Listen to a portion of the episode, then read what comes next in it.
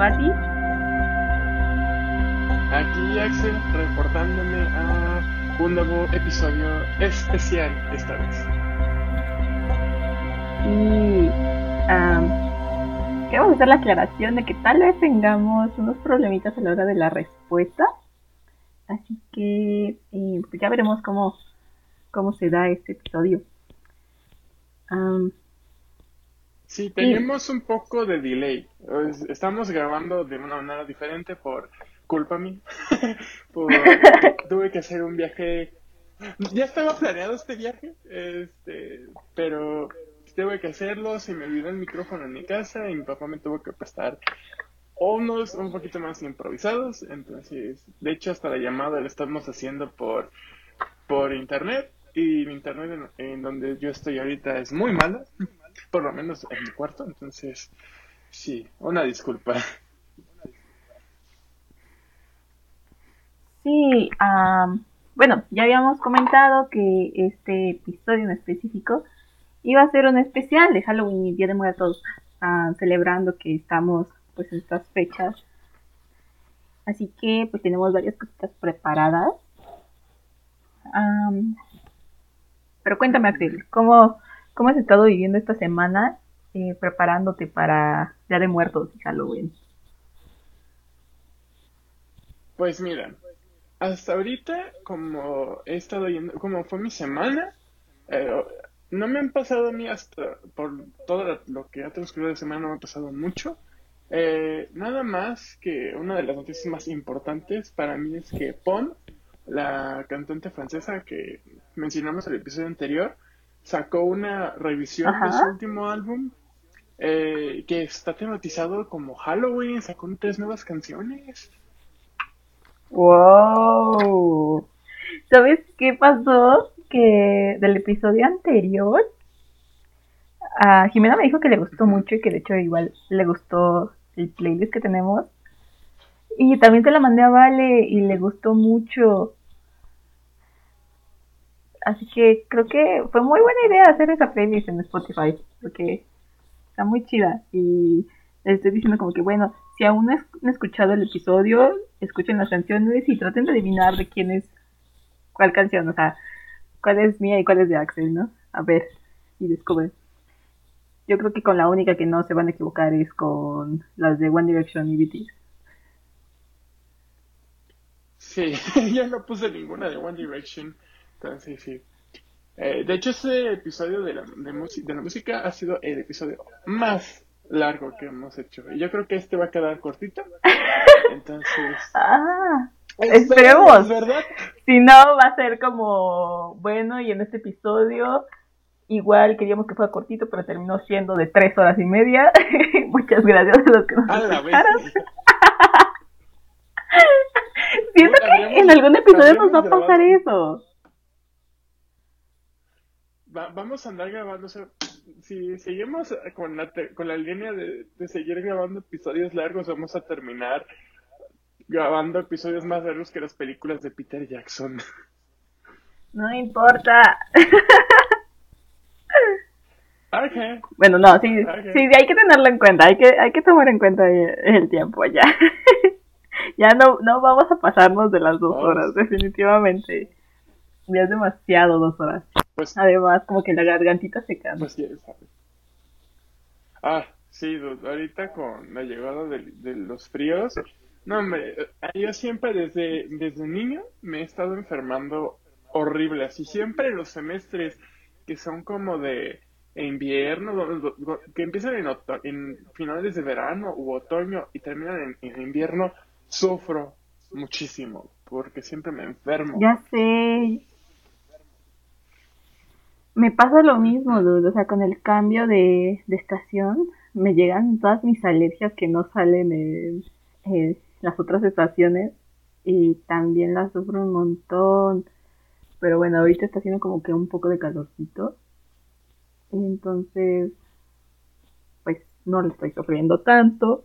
Porque pues aparte ya son las 2 de la tarde, ya no debería hacer tanto frío.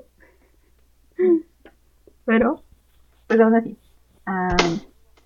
Ok, entonces, Cuéntanos, ¿qué onda con tu semana? Porque te interrumpí.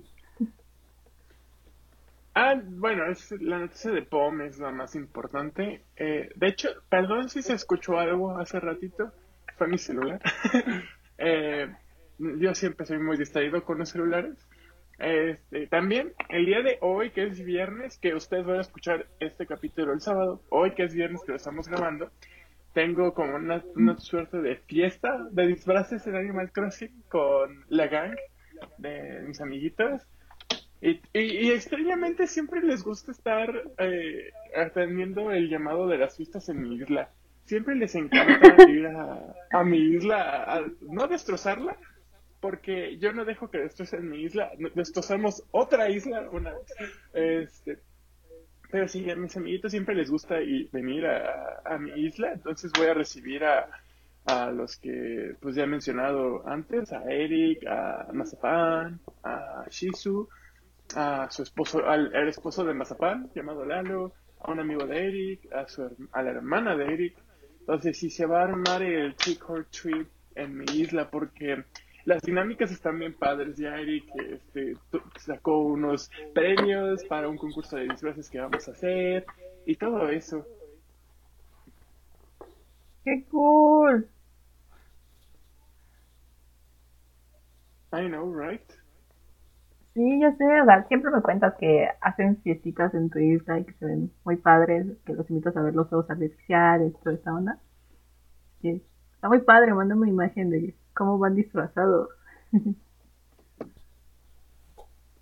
Sí, ya tengo mi disfraz, de hecho, me voy a disfrazar este de lo mismo que me voy a disfrazar en la vida real, o sea, tengo, tengo diferentes disfraces. Para cuando salga este episodio ya puedo decir cuáles son porque son sorpresa. Eh, en Animal Crossing tengo cuatro. Me voy a disfrazar de Chico Bestia. Eh, es uno. Otro de, uh, de Calaverita.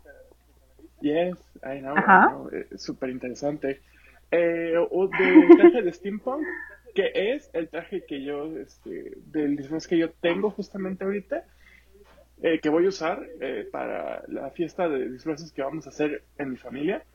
Eh, y había otro que sí, y también de un este personaje literario llamado Charles Swan de En busca del tiempo perdido. Así ya a fuerzas poniendo imponiendo, imponiendo Proust. Es que papi Proust te va a aparecer en todo. Claro, Claro, por supuesto, tiene que aparecer. Obviamente tú sin mencionar a Proust no pues claro, o sea, es que es obvio, es Proust. De hecho, cuando saqué mi disfraz eh, de Charles Swan, Lalo me dijo este, que no cachaba la referencia de quién era el personaje. Y yo así de, híjole, ¿cómo te explico? Tú pegándole con el libro de Proust en la cara. Y así de, ¿cómo que no entiendes quién es Proust? Sí. Súper ofendido, Axel. Eh, sí, sí, sí. Y pues ya, eso ha sido básicamente todo. Porque mi viaje, o sea, ahorita estoy... Si quieren saberlo... ¿Mm? Ah, vi que estuviste eh, haciendo tus calabacitas. Ah, sí. A ver, cuéntame de eso. Mira, mira, mi papá compra este cada año, bueno, más estos últimos años nunca lo había hecho. Creo que la última vez que lo hizo fue hace como unos seis años. Eh, mi papá normalmente cuando estábamos niños compraba calabacitas así pequeñas y nos, nos, ayudaba a decorarlas y hacerle los ojitos y todo eso. Y la última vez que lo hizo creo que fue cuando yo estaba en primero de secundaria. Entonces, ya después de eso, ya nunca los, volvimos a hacer. Pero ya hoy, este, bueno, hace como tres días mi, papá llegó y dijo, tengan una calabaza para cada uno y decórenla como quieran. Y así de, ah, va. Y yo la decoré, eh, obviamente tematizado como Animal Crossing, porque ahorita Animal Crossing es mi vida.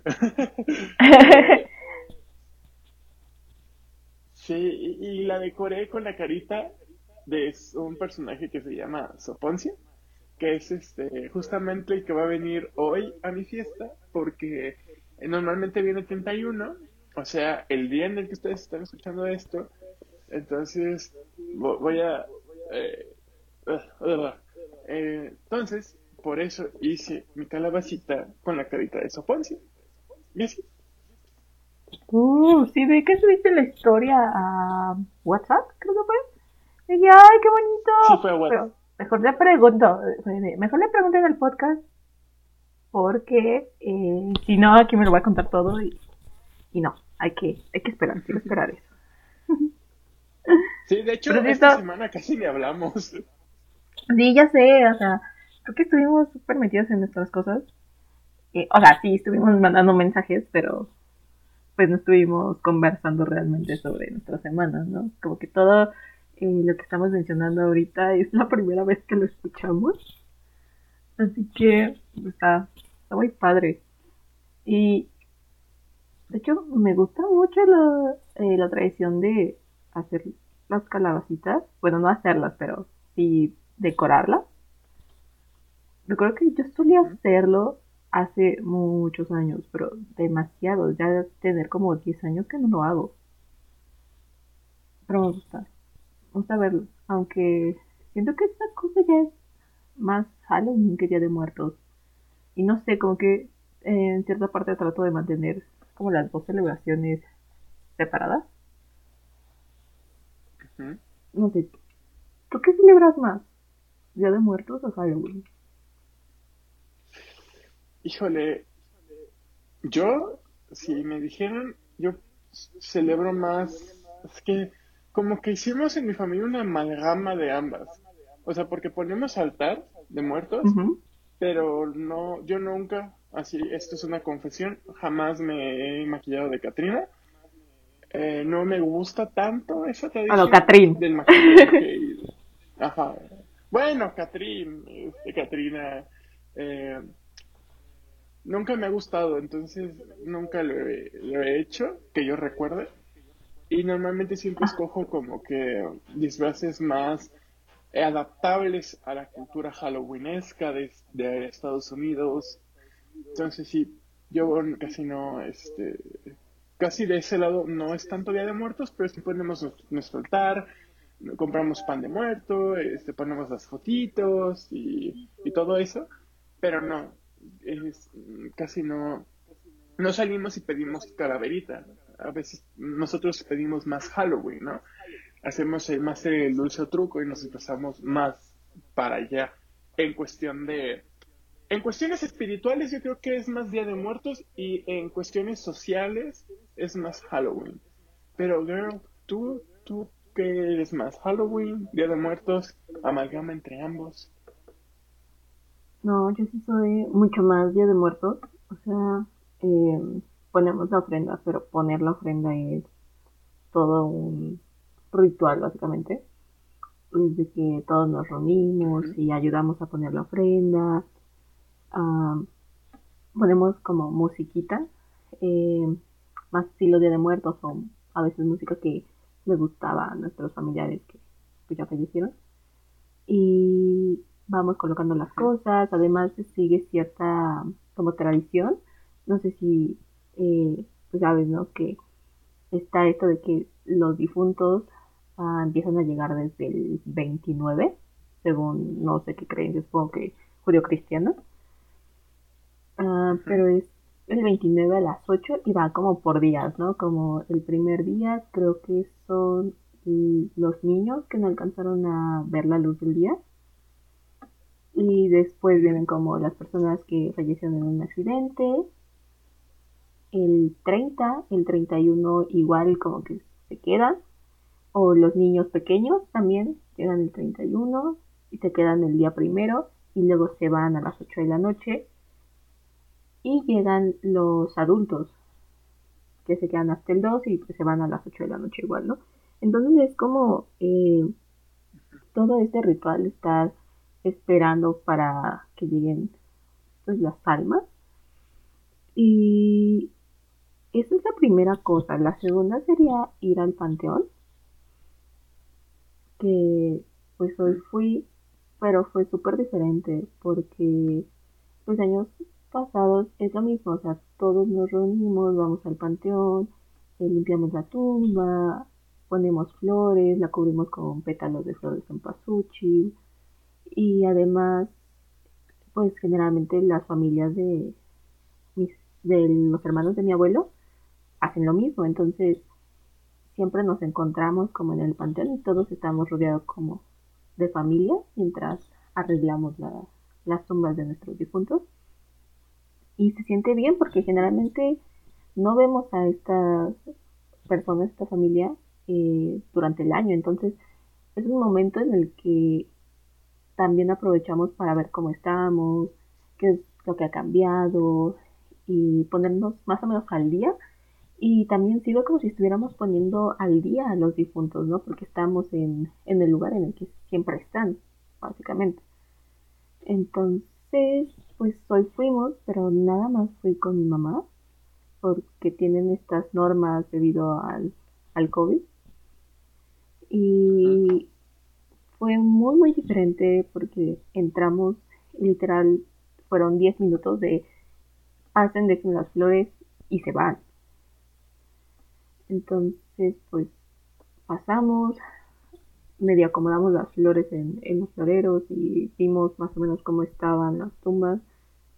Y nos fuimos y pues obviamente no había más familiares, todo estaba prácticamente vacío. Sí había flores en las tumbas, pero pues faltaba toda esta onda como de la vida, ¿sabes? Porque generalmente eh, sé que les llevan mariachis o banda o les están tocando música a sus muertos, las demás familias. Entonces, eh, creo que son las fechas en las que el panteón se llena completamente de vida. Y hoy se vio como más muerto de lo normal. Aparte, estaban excavando porque iban a enterrar a alguien. Y hoy se siente feo, ¿no? Se siente mal que tienes todas estas tradiciones y obviamente eh, si las continúas en, en este momento, pues es muy peligroso. Pero pues es parte de la tradición mexicana, ¿no? El Día de Muertos. Así que pues se siente raro. Y ahorita estamos pues viendo cómo se va a celebrar todo lo demás. O sea, eh, la ofrenda en la casa pues ya están. Obviamente no creo que el COVID afecte a que nuestros difuntos salgan del inframundo y vengan a visitarnos. no creo. A ellos solo les ponen gel antibacterial cuando salen del Mictlán. sí, yo creo que ellos no necesitan de mascarillas ni nada por el estilo o guardar su sana distancia. Así que pues esperemos que ya los primeros estén pues aquí con nosotros. Y pues básicamente es eso, o sea, después eh, estar colocándoles la, la comida que más les gustaba y cambiándola, ¿no? Porque cuando desayunamos, pues obviamente a ellos también se les sirve el desayuno y después se retira. En la comida igual se les pone platos calientes y pues comida recién hecha. Y así, todo lo que son 29, 30, 31, primero y 2, eso es lo que hacemos. Entonces, yo soy más afecta al Día de Muertos, pero tampoco tengo problemas con, con disfrazarme, ¿no? También lo disfruto, pero realmente no es como algo que celebre tanto. como rito familiar, tengo 100% Día de Muertos y es mi celebridad, mi celebridad, mi celebración favorita. Y ya después tengo Halloween que, digo, me encanta disfrazarme, me he disfrazado de, de Katrina, me he pintado la cara, y después de otros monstruos, ¿no? O personajes que pues, la verdad no dan miedo, pero pues es divertido hacerlo. Sí. Así es como yo lo celebro. O al menos como solía celebrarlo normalmente. Antes de COVID. Ay, es que el COVID, dude fue paró, o sea, Día de Muertos es una tradición mexicana muy importante y que la haya frenado de tal manera que, o sea, no, no impide que pongamos nuestro tal y todo, pero COVID sí. Sí, pasó a afectar un montón. Es, es muy feo. La verdad que no sé, yo no pensé que fuera a llegar toda esta situación hasta noviembre. Eh, creí que para mediados de octubre quizá ya íbamos a estar pues mejor y resulta que no, o sea, estamos otra vez con repunto de casos, un montón de cosas, ¿no? Así que pues sí está pegando a... y qué mal que haya, haya tocado esta tradición. Porque además es una tradición que trae un montón de extranjeros a México, ¿no? Que vienen para presenciar qué onda con, con Día de Muertos y cómo se celebra. O sea, eh, tenemos en, en Toluca está la Feria del Alfeñique, que también es como toda una otra onda, ¿no? O sea, he ido creo que dos veces y me gusta estar ahí, me gusta comer los dulces, me gusta comprarlos, pero no es como que me encante tanto. Para mí, eh, pasar Día de Muertos fuera de, de mi ranchito y sin mi familia, no es pasar Día de Muertos, porque para mí Día de Muertos se celebra en familia y ya. Sí, yo creo que a mí también me gusta, o sea, yo también, totalmente de acuerdo, Día de Muertos se me hace una tradición 100% familiar, porque yo tampoco me imagino Día de Muertos sin estar con mi mamá decorando el altar o con las calabacitas. Eh, sí, no, se, me hace imposible. De hecho, nosotros desde agosto empezamos a comprar pan de muerto cada semana. o sea, yo no había probado el pan de muerto, o sea, generalmente sí, igual como uh, cuando veo que ya empiezan a aparecer en las panaderías, es como de, ay, hay pan, y compramos algunos, ¿no? Pero esta vez no, o sea, eh, hasta apenas ayer salí de la casa en, ¿qué? ¿Cuatro o cinco meses? Oh, fuck, no, oh, fuck. No había salido para nada, o sea, yo en serio mm, estoy haciendo la cuarentena más no poder, ¿no? O sea, yo sí, fue como de, pues están diciendo que no salgas, pues no salgo, o sea, la verdad no tengo necesidad de salir, así que, ¿para qué me arriesgo a mí? ¿Para qué arriesgo a mi familia? ¿Para qué arriesgo a otras personas? No voy a salir. Y creo que es algo que todos los que pueden quedarse en su casa deberían hacer. Así que, pues, hasta ayer salí de mi casa y eso porque una tía nos dijo que había hecho pan de muerto y que nos iba a regalar un poco. Y pues desde dos años nosotros ya no hacemos pan. Eso como de, ok, vamos por pan para que lo pongamos en la ofrenda y tu abuelito pueda, pueda comerlo y ya sabes, Entonces, pues salimos. Eh, fue como mi primer encuentro con el mundo desde hace algunos meses. Sintió raro, o sea, realmente eh, ves físicamente y nada ha cambiado, pero sabes que todo es diferente. Así que pues ya llegamos, eh, nos dio nuestro pancito, la saludamos, nos despedimos y ya saludamos a la casa, lo colocamos, me comí uno, hace rato estaba comiendo otro cacho porque estaba muy bueno. Y también el domingo pasado, mi tía, que pues, es mi vecina, igual hizo pan. Pero vino toda su familia, todos sus hermanos, su papá, todo. Entonces, eh, del lado donde hicieron el, el horno para el pan, lo construyeron casi pegado a la pared de mi cuarto, ¿no? Entonces, estaba haciendo un buen de ruido en la mañana y yo solamente estaba con cara de ya, por favor, cállense. Los fines de semana son los únicos días que puedo dormir todo lo que no duermo en tres semanas.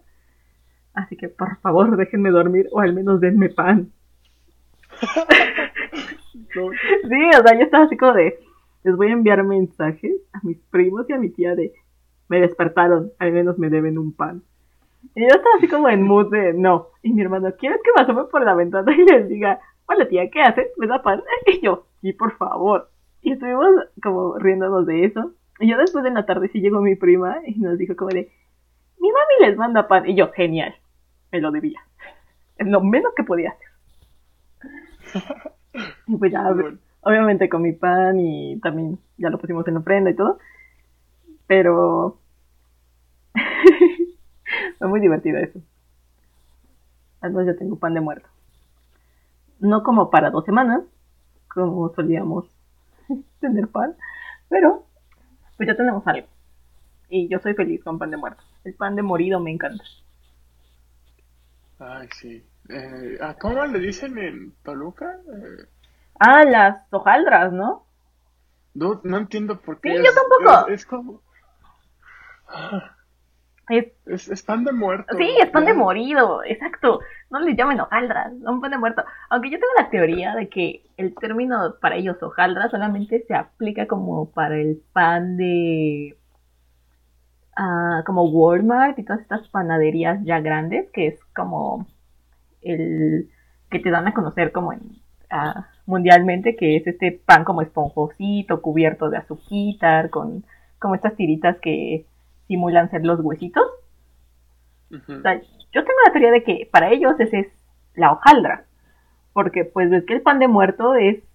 Bueno, según yo el pan de muerto, pan de muerto es diferente porque es otro tipo de masa y se hace en diferente forma. O sea, sí está esa forma como la clásica, pero también hay otras.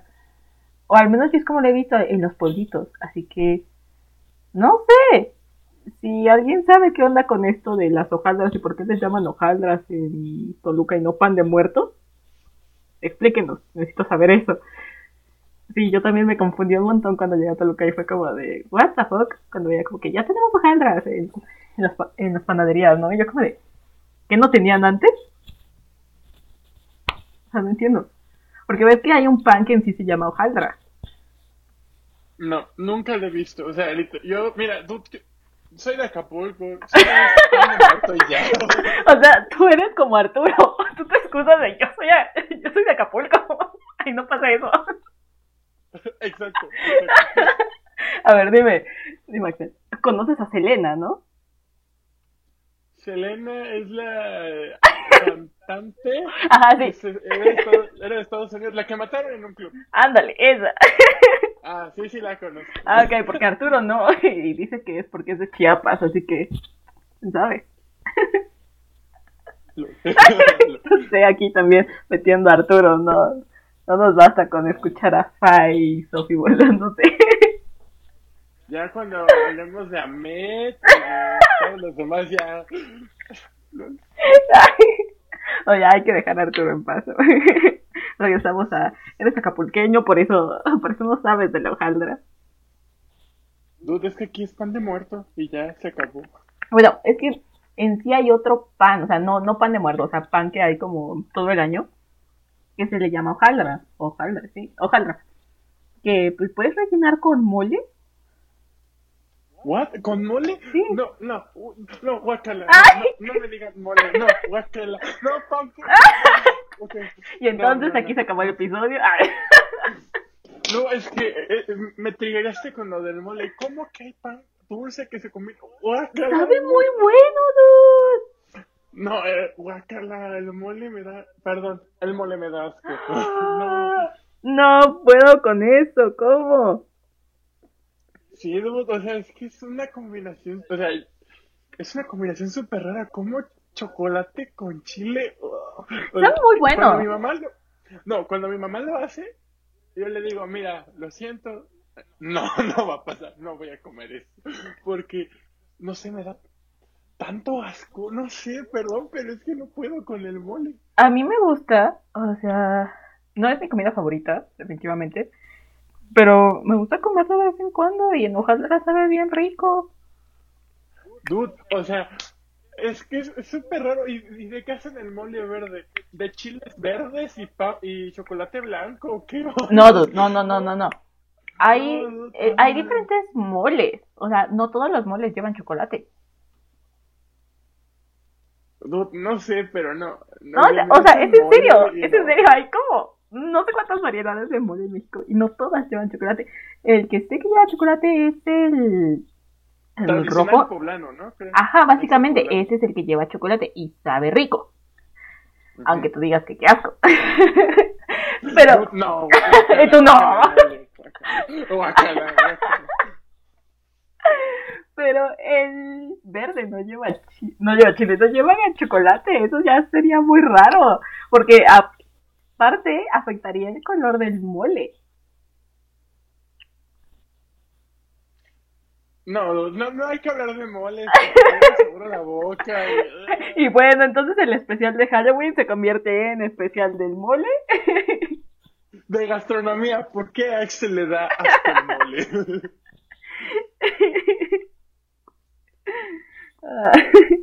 bueno, ok. Ya, cambiemos de tema del mole porque te vas a morir aquí. más o menos, más o menos. bueno, ok. Ay, me encanta esta fecha. A mí también. Aparte me encanta estar oliendo el olor de la flor de cempasúchil si te gustan, ¿no? No me vas a decir que también te da asco, porque entonces sí, ya se terminó aquí el especial, ¿eh? no, no, no, sí, me gusta también las flores en pasuchi. De hecho, el año pasado hicimos ya el caminito desde, mi, desde la entrada de, de mi casa hasta la puerta, así bien bonito. Y literal no lo quitamos como hasta... creo que se lo llevó la lluvia. se quedó tres meses ahí. como el clima de Navidad, un clásico. Obviamente. nosotros también ponemos el caminito como los pétalos de las flores en pasuchis. Y a mí me gusta mucho, o sea, termino con los dedos súper naranjitas amarillos de estar pues, uh, deshojando, se deshojando, ¿no? La flor. Pero no me importa, me gusta el olor, me gusta cómo se ve. Aparte, no sé, me gusta mucho el color del, de la flor, así que también lo hago por eso. Y pues pertenece a todo este ritual de a proporcionarle un camino y una guía a, los difuntos. Así que está bien chido poner tu caminito con flor de cempasúchil y luego prenderles el incienso con copal. Está muy padre. No sé, ya quiero leer el copal. Me gusta mucho cómo huele. Fíjate, a mí sí me gusta mucho eh, las flores de cempasúchil porque en la en la tradición, en las tradiciones indígenas es este como la flor de la muerte, si no me recuerdo. Entonces yo alguna vez escribí un cuento que justamente era esta, digamos, occidentalización de eh, la flor de cempasúchil porque el cuento era sobre la muerte pero la muerte como tomando té de esa flor, porque yo siempre he visto como que la simbología de cempasúchil como la flor de la muerte, la flor favorita de, ella y de que el té que se toma de, de, cempasúchil, bueno, que se puede hacer porque eh, se puede hacer de cempasúchil, es como es como hacer un té de la muerte y, y, como si, si tomas un té es como si compartieras algo con la muerte, es como muy bonito. De hecho, la flor de cempasúchil es medicinal si no mal recuerdo, es para el dolor de estómago, ¿no? Toma dos, ya este. McCormick el próximo año saca su edición especial de té de San McCormick, patrocinado. Ay, por favor, por favor.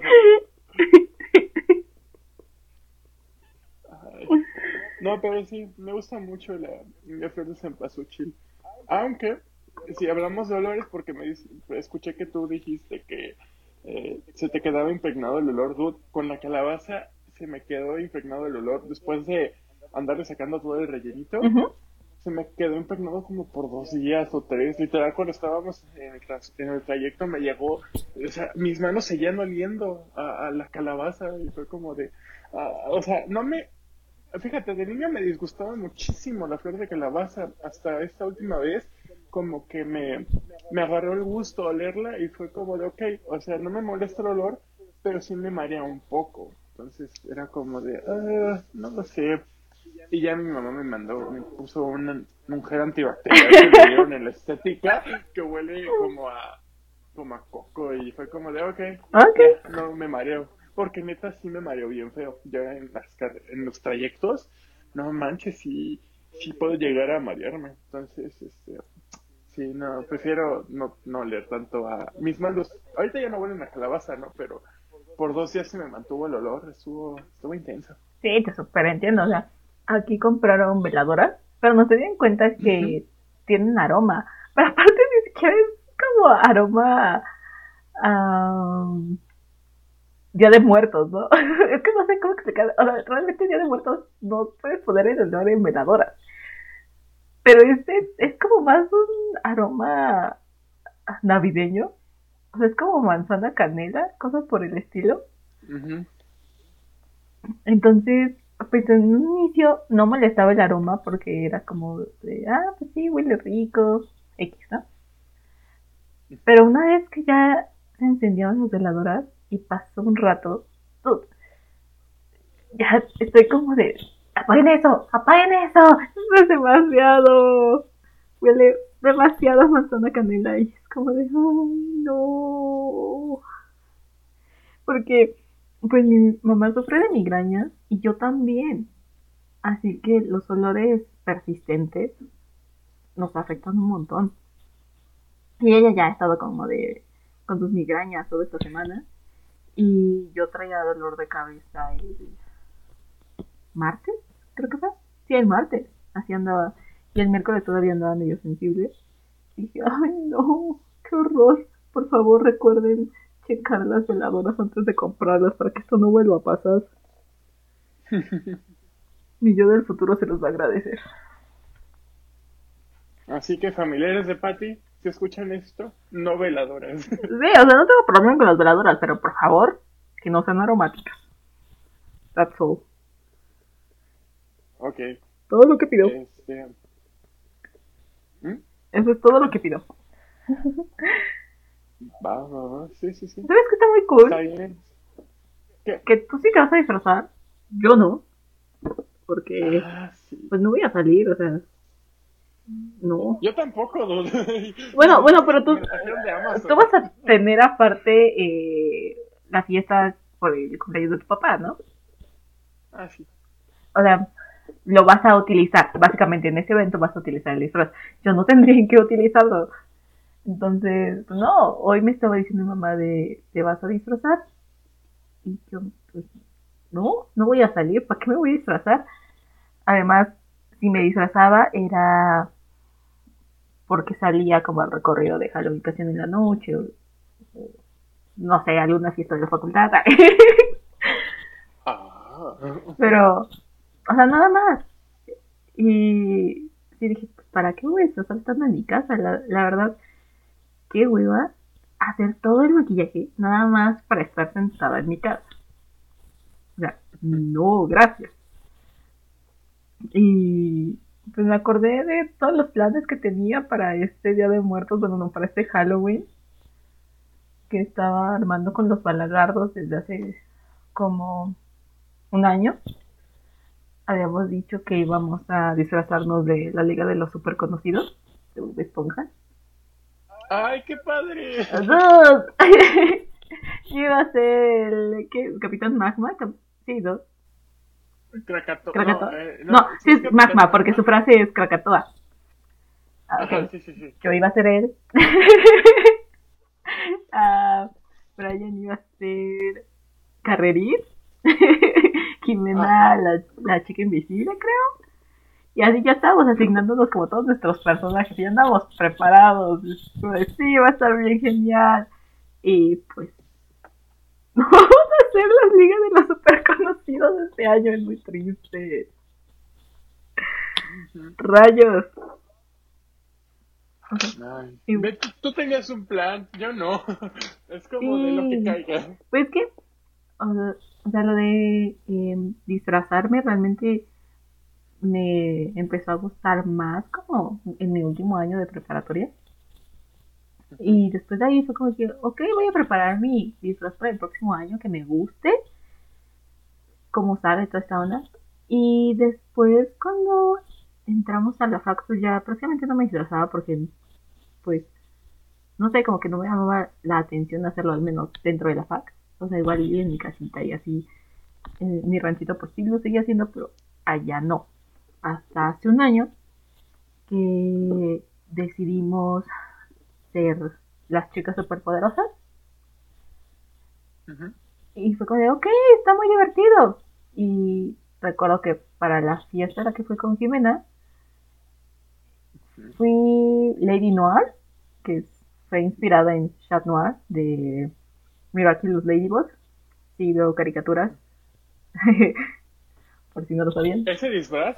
¿Ese Sí. disfraz de Chat Noir? Ah. Te quedó precioso ese, ese. Gracias. me encantó. Fue como de, ay, esto está bien bonito. Me gusta. Además, era como sencillo y podía hacerlo rápido, ¿no? Porque realmente lo de la fiesta surgió, pues, súper en corto. Así que tenía que encontrar algo rápido. Y dije, ok, pues, ese, sí, ese. Y Jimena fue, creo que una bruja. Sí, fue una bruja.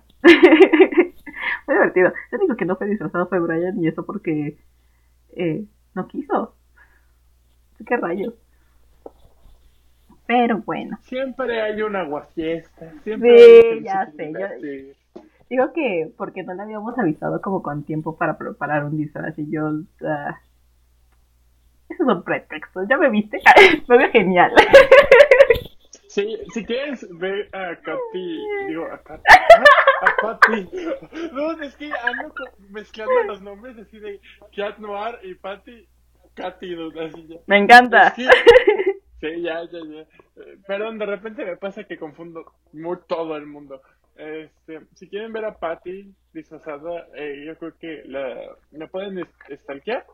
Ahí vayan bajando y ahí pueden encontrar su disfraz de Chat Noir. O también los puedes subir a las redes. Sí, yo creo que lo voy a compartir. Voy a compartir tu disfraz también de lo que te disfraces este año. Y también el del año pasado. ¿Tienes alguna foto por ahí de entrenador Pokémon? Híjole, creo que, o sea, yo sosteniendo la Pokémon.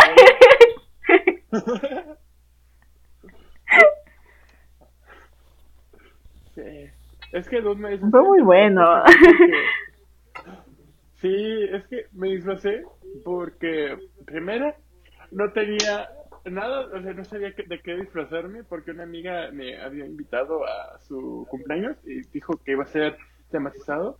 Entonces, este, fue como de, ah, pues entrenador Pokémon. Y ahí, este, justamente me disfracé porque no tenía así, ni idea y porque iba a salir Pokémon Espada y Escudo y, me- y traía todo el hype. Entonces fue como de, yes, entrenador Pokémon. Todo coincidió. Sí, todo, lo- los astros se alinearon para que todo se, se alineara para que yo pudiera ser entrenador Pokémon. Pero fíjate que no, no tengo fotos de yo sosteniendo la Pokébola, entonces solo va a ser del traje steampunk. Pero tendrá que ser ese y de cómo te disfrazas en Animal Crossing. Por favor. Ah, sí. ahorita, ahorita que lo dices, yo creo que también podemos postear la foto del grupo que vamos a, a tomar. Sí, sí, sí, compártela para que estén bien canonizados tus amiguitos de Animal Crossing en el podcast. Oh, sí, oh, sí.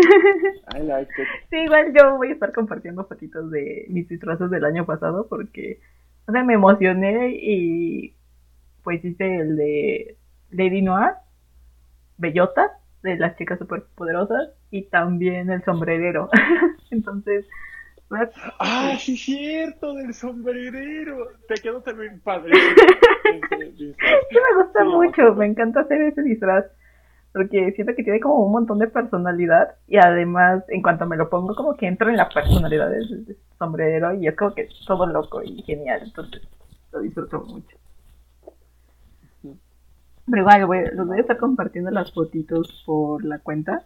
Igual, por Twitter, si se los quiere subir. Adelante. Ok. Eh, normalmente para fotos es más Instagram, pero vemos que subo en Twitter esta semana. Va, va, va. Y... ¿Quieres pasar a... a comentarnos sobre las lecturas que tenemos preparadas con esta vibra spooky y halloweenesca? Pues ahorita ya pasamos a, a, lo, a, lo que, a lo que le truje. Entonces, ahorita con Patty estuvimos planeando unas lecturas eh, como de terror y así para estas fechas. Tal vez ya las leyeron, tal vez no, no lo sabemos, no los conocemos. Entonces, Igual, vamos a... si no las han leído, pues no vamos a hacer spoilers. Creo que yo no, eh, creo que en las lecturas yo creo que no voy a hacer spoilers, pero si es necesario se los hago, pero va a haber una, una spoiler warning, obviamente. Ok, ok. Vale, ¿quieres empezar tú o quieres que yo empiece? No, tú empieza, tú empieza.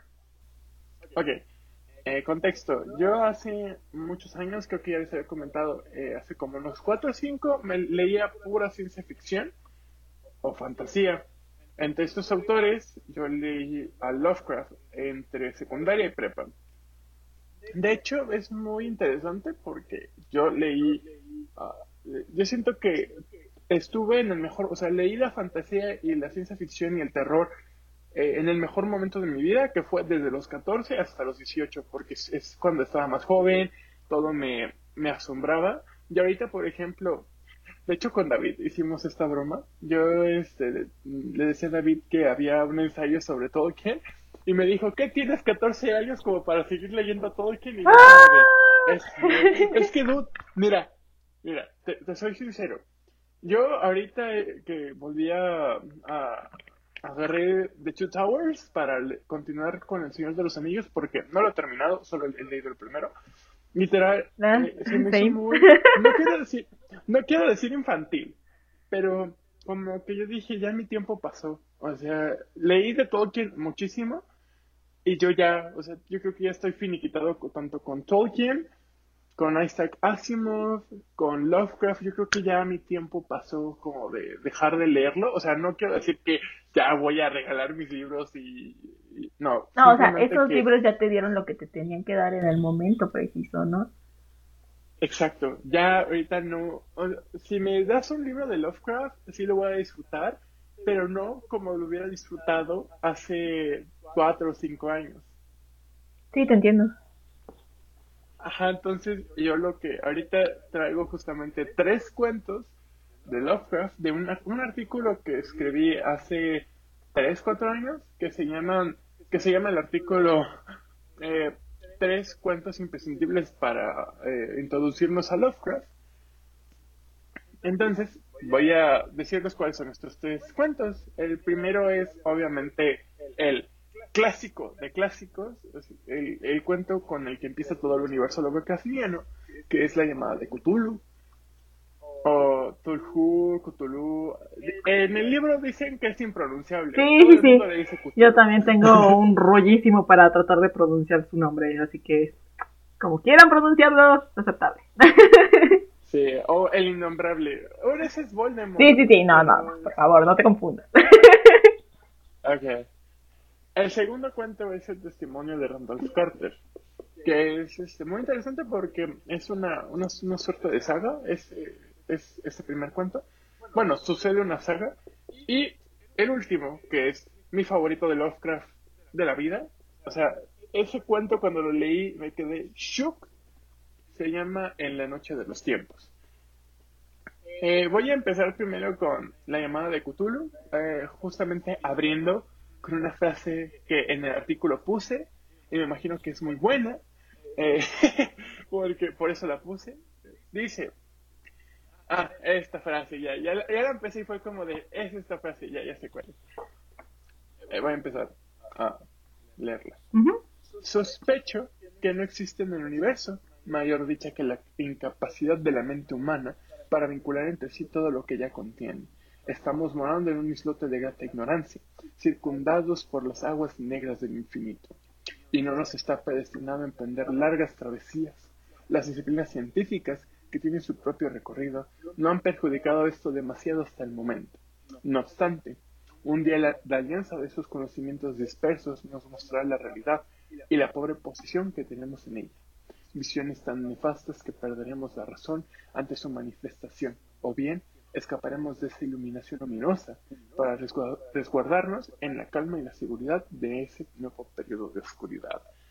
E, esa frase es la con la que abre eh, la llamada de Cthulhu, ya me acordé, el primer capítulo. Este, disclaimer, ahorita que justamente cuando lo estaba leyendo me acordé, la llamada de Cthulhu también se puede este, catalogar como novela. A mí me gusta más pensarlo como un cuento largo, pero si quieren ya decir que es una novela, pues adelante.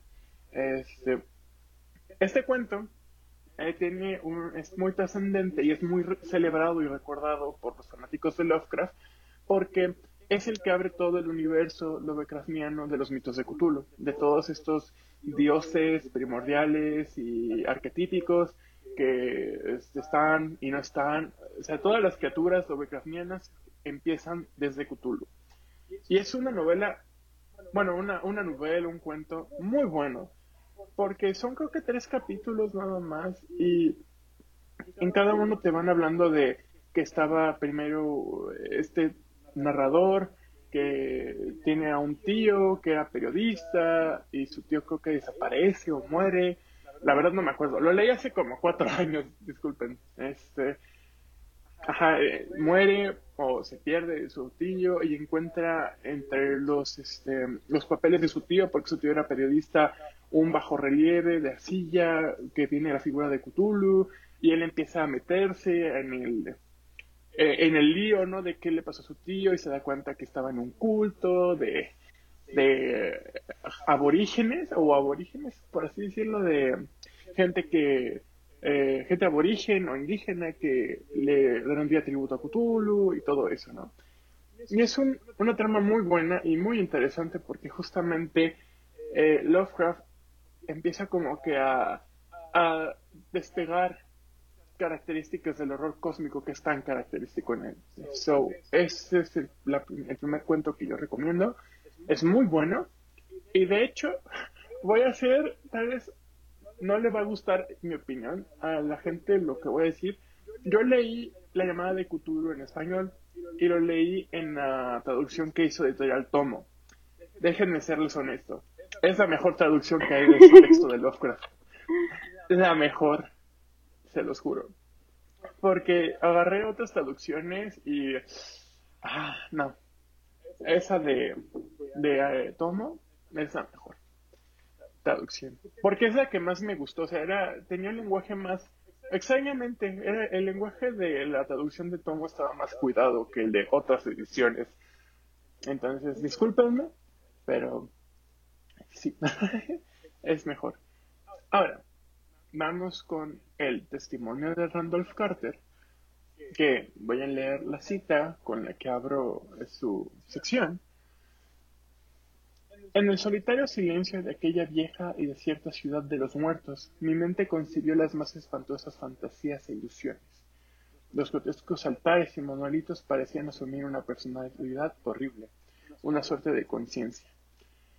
La verdad de este cuento casi no me acuerdo, o sea, sí eh, te puedo decir que el personaje de Randolph Carter es muy recurrente en los cuentos de Lovecraft porque crea como que una saga.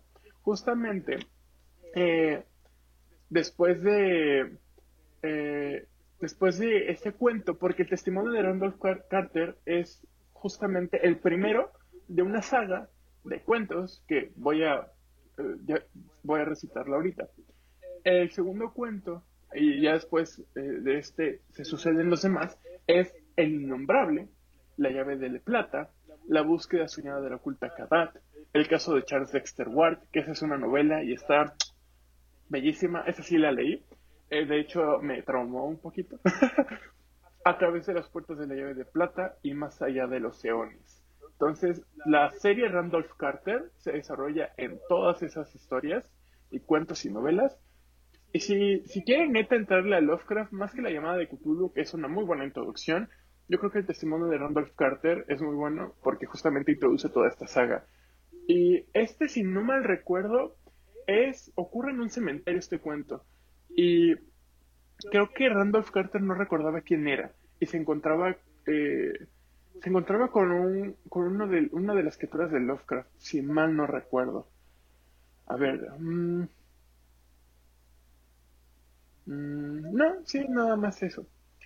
Y ya eh, para este esta última recomendación, que si se están, se están dando cuenta estoy yendo un poquito rápido porque para ti nos, nos va a hablar de un novelón. Eh, este último cuento es mi favorito, yo creo que es con el que más me voy a extender porque es el que más tengo así impreso porque me, encantó. Se llama la noche de los tiempos. Que justamente, fíjate, eh, un una parte, un capítulo de, eh, de una de una de la, de la autobiografía de Yursenar se llama así. Creo que es en, no es en qué la eternidad. El primer capítulo se llama La noche de los tiempos y siempre siempre que me dicen eso es como de Lovecraft. es que dude, este este cuento es tan bueno. mira, voy a leerlo. Va, va, Este esta pequeña frasecita puede que sea un spoiler. Así que por spoiler alert. Spoiler alert, absténganse, porque este es el mejor cuento de Lovecraft. O sea, yo leí un buen de cuentos de Lovecraft y este es el mejor, bajo mi, criterio. Las palabras solo pueden expresar una fracción del mare magnum de horror y asombro que devoraban mi espíritu. Yo conocí este lugar, conocía lo que yacía más adelante, lo que yacía por encima antes que la, la, miriada, la mirada.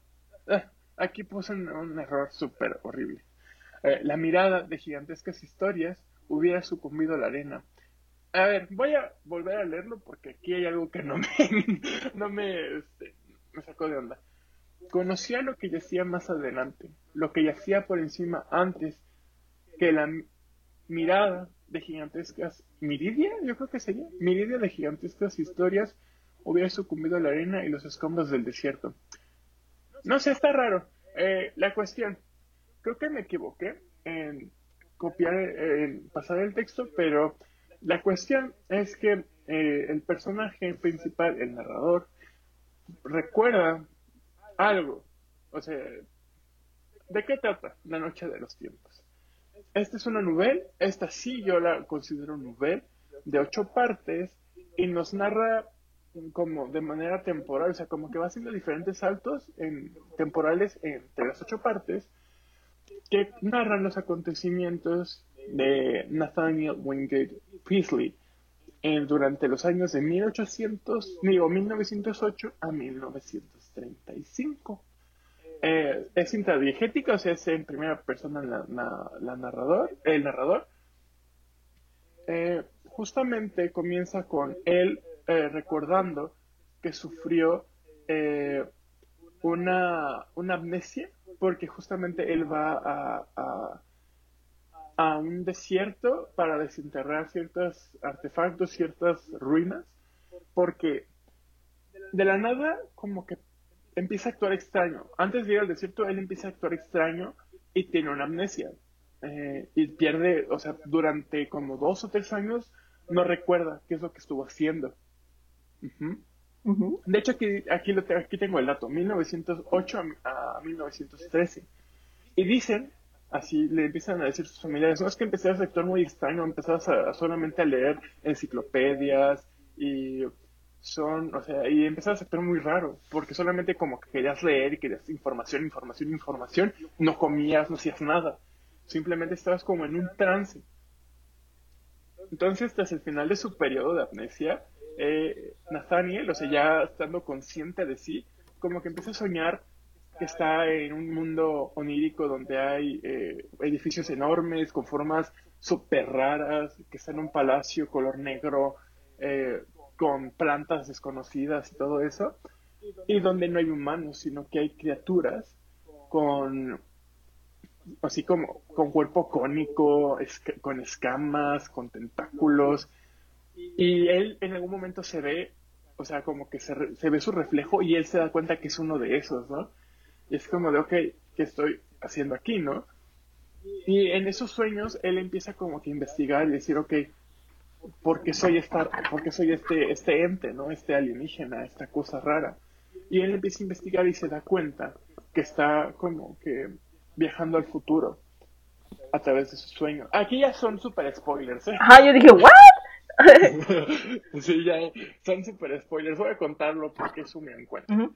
Eh, y él está, o sea, él está leyendo, o sea, estando en este cuerpo de criatura, está leyendo, está como que volviendo a investigar y se da cuenta que eh, justamente esta raza o estos seres alienígenas, lo que sea, están habitando la Tierra, o sea, están viviendo en la Tierra.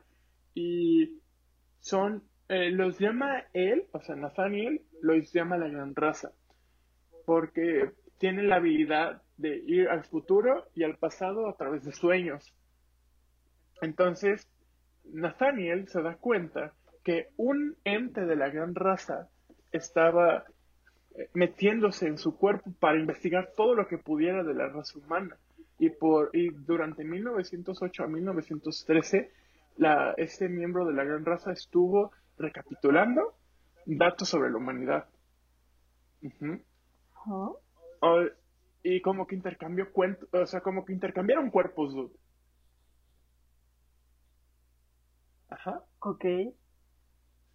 Y, y como que intercambiaron informaciones. Entonces ya Nathaniel como que se da cuenta y deciden ir a buscar en las ruinas. Y en las ruinas, o sea, esto es lo que a mí más me, me choqueó porque te dicen, este, como que Nathaniel hace la, la, como, como que piensa, no, pues ellos son del futuro. Y cuando encuentran las ruinas se da cuenta que eran del pasado, dude. Y, y todo eso está en ruinas y es como de, fuck. Y él está pensando, no, pues, ¿qué fue lo que los destruyó? Y ay, la escena que más me causó miedo fue cuando él estaba ahí en, en las ruinas de los del templo de la gran raza. Y de repente ve una criatura que no, o sea, como que era súper extraña. Y él piensa, o sea, como que le da miedo, ¿no? Porque es como, los, yo me lo imaginé como un tigre como que deforme y así súper raro. Y él dice, oye, este, creo que esta cosa fue la que destruyó todo. Que, o sea, pero lo bonito, bueno, lo que a mí me gustó fue que la gran raza podía viajar al pasado y al futuro y hacer como esta enciclopedia enorme y cómo esa cosa, o sea, ¿qué, qué, qué era esa cosa que mató a todos? O sea, es un gran cuento. Eh, yo se los recomiendo muchísimo. Intenté hacerlo, como, contarlo de manera muy vaga porque en primera no me acuerdo bien y tristemente perdí el libro que venía, donde venía ese cuento, así que solo queda en mi memoria. Pensé que iba a estar aquí donde estoy ahorita, pero no. Entonces sí. Está perdido. Eh, les recomiendo, está perdido. Entonces sí, les recomiendo mucho eh, Lovecraft. No recomiendo Stephen King porque Stephen King no es de miedo, es suspenso, nada más. Este. Upsi, perdón. Perdón, es que aquí, aquí, aquí metiendo mis, este, mis opiniones. Pero sí, no recomiendo tanto Stephen King, recomiendo más Lovecraft. Es, eh, me gusta más. Sí, o sea, de Lovecraft creo que solamente leí eh, El color que cayó del cielo. ¿sí? Y ya, o sea, no me he acercado más a Lovecraft porque honestamente lo mío no es el, el terror, horror, como quieran llamarlo, y nunca he visto ni siquiera las películas de Stephen King, mucho menos leído o alguno de sus libros. Así que no sé qué decir al respecto de Stephen King, pero uh, pues sí he tenido que investigar más cositas de Lovecraft y pues ahorita lo que nos contaste creo que al menos le voy a dar una oportunidad al último cuento que, que mencionaste. Ese, fíjate que no sé, tendré que buscarlo en Google porque tal vez es un cuento underground. No sé si haya gente que lo haya leído, más gente, porque sí, muy o sea, es muy raro que haya gente que ubique ese cuento. Obviamente todos es como de la llamada de Cthulhu y no salen de ahí, pero es que, dude, eh, eh, la llamada de Cthulhu es súper popular. Sí, eso sí, o sea, tengo como súper presente eh, Cthulhu, como en toda esta cultura pop también, de que aparece en playeras, en calcetines, en un montón de cosas. Y sé que es demasiado famoso, decirlo así. Pero tampoco he leído alguno de los cuentos en los que lo mencionan. ¿Debería hacerlo? Mira, yo te recomiendo, si vas a leer cualquiera de esos, léete el de la noche de los tiempos. Porque es, o sea, es, larguito. Sí, no te, voy a, no te voy a mentir. Son como 80, 90 páginas, pero... Pero vale la pena. La pena. Sí, la, el editorial en el que yo lo leí fue Mirlo. el problema, o sea, la edición estaba preciosa, como no tienen una idea. De hecho, creo que tengo una foto de esa edición en mi Instagram. Estaba estúpidamente preciosa, pero el problema era que tenía faltas de ortografía garrafales y como, sí, más o menos en ese cuento detecté como 15 errores así tremendos. Te la voy a mandar ahorita, a ver si la tengo por aquí. Mira, te mando la, la portada a, tu a tu DM de Instagram para que la repostees en en la cuenta de, de Felibatos, va, va, Ajá, para, porque vela, o sea, es una preciosura de portada, pero ah, el texto, la calidad del texto no era buena. Uy, está muy bonita. I told you, o sea, son como fantasmitas ahí flotando en el éter. Está bien bonita. Está muy padre. Ay, perdí ese, ese libro. Y, y sí lo quiero recuperar. Está muy chido. ¿Lo vendieron en la facultad? ¿En serio? ¿No te acuerdas que.? Sí, lo vendieron en la facultad. A ver, vamos a. Bueno, ahorita lo busco. Ahorita que terminemos el podcast, voy a ponerme a buscar ese cuento. Porque sí me gustaría. Digo, ese. Un libro que contenga ese cuento, porque sí me gustaría. Releerlo. ok.